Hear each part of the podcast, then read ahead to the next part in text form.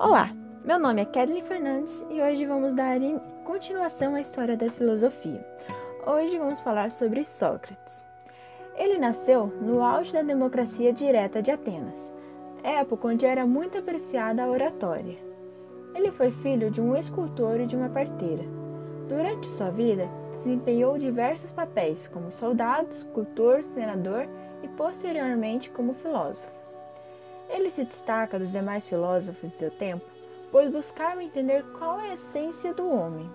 E após pensar muito sobre isso, ele chegou à conclusão de que seria a alma racional, pois esta permitia a reflexão e o desenvolvimento da inteligência e moral.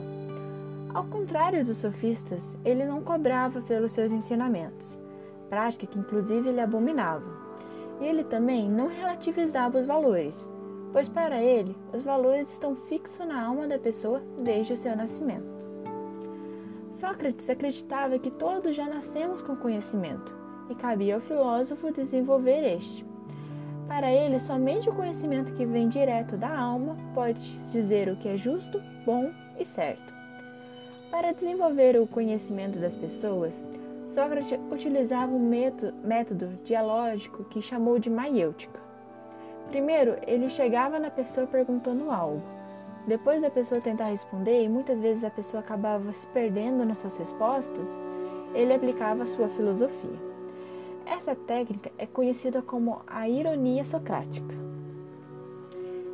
O método maiêutico ele é dividido em três elementos: a tese, que seria a afirmação, no caso a resposta da pessoa que tenta responder a pergunta de Sócrates, e a antitese, que é a oposição da tese, como o próprio nome diz, onde Sócrates começa a aplicar a sua filosofia.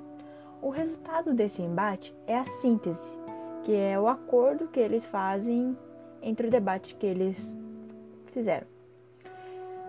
Ele aplicava tudo isso apenas para que a pessoa percebesse que o único modo de conhecer a verdade era conhecendo a si mesmo. E assim tendo a noção do tamanho da sua ignorância. Tanto que uma das suas frases mais famosas é só sei que nada sei.